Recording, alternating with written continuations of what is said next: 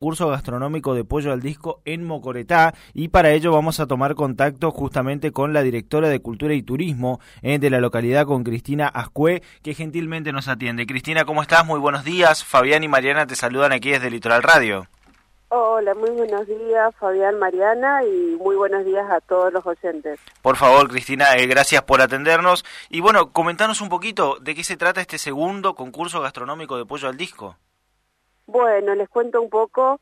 Eh, nosotros acá en, en, Mocoretá, por ahí a diferencia de, lo que es corriente, el resto del corriente es más al norte, no tenemos una tradición gastronómica tan, tan marcada eh, como lo, que tienen ustedes, o tan conocida en realidad.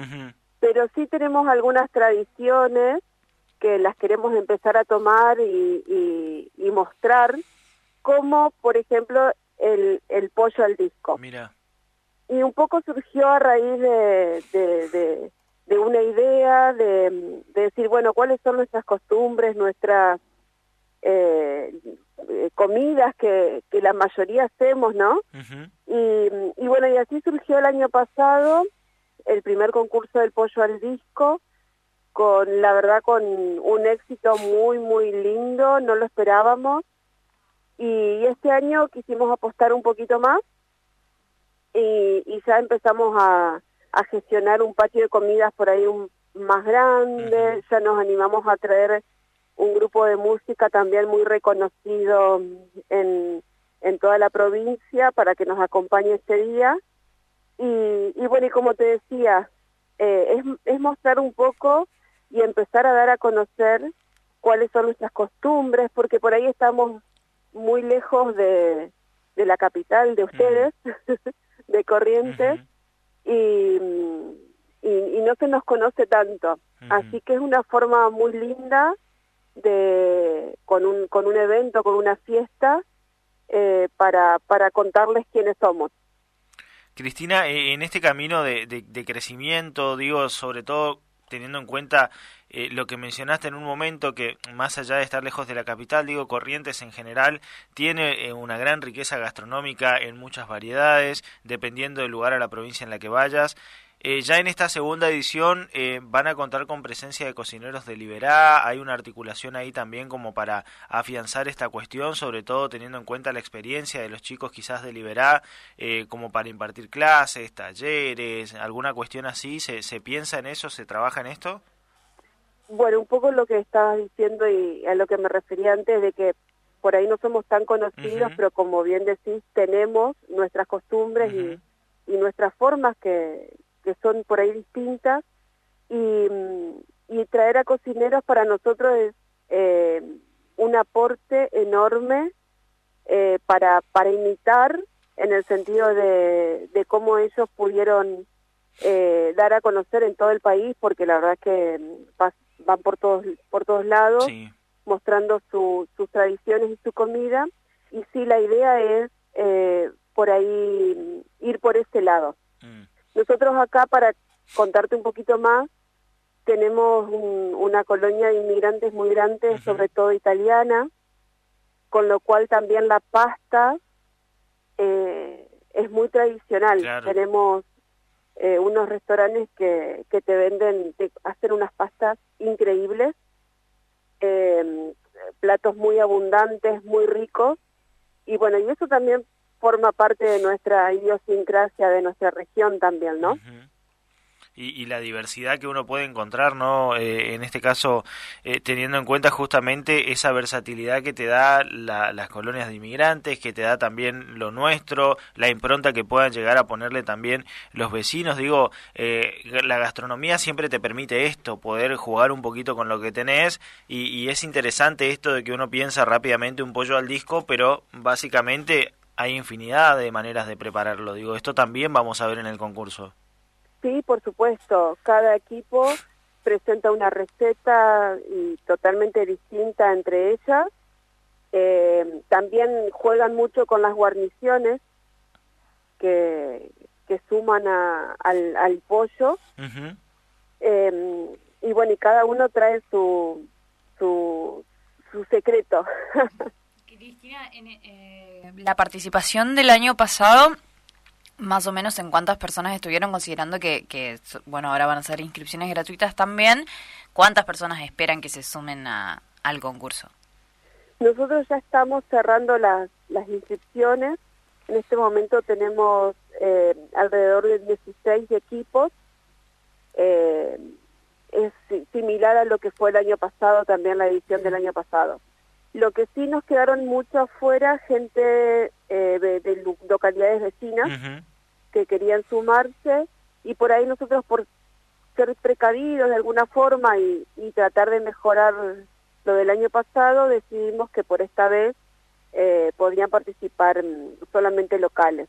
Pero ya el año que viene la idea es abrirlo a, a, gente de afuera que, que quiera participar es un parámetro interesante, digo, ya en su segunda edición, que, que las, los cocineros de las localidades vecinas se quieran sumar, eh, habla de que por lo menos están bien encaminados en la, en la propuesta, en lo que están buscando.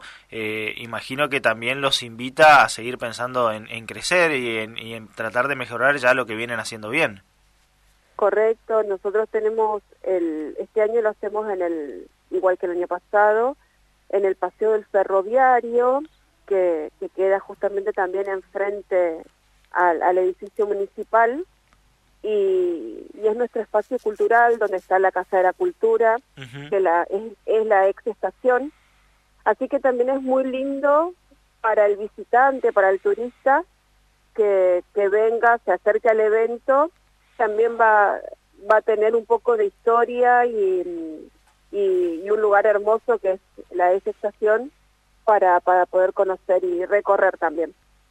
Y en cuanto a premios, Cristina, digo, cómo vienen organizando, por ahí muchas veces eh, es lo de menos, pero también termina siendo un incentivo para aquel que le guste la gastronomía y tenga ganas de participar y llevarse algún tipo de reconocimiento. Eh, ¿Cómo vienen organizando esto? Y sumo a esa pregunta, eh, ¿cómo va a ser el tema del jurado? ¿Quiénes van a determinar ahí el mejor pollo al disco? Bueno, eh, empiezo por el jurado. Dale.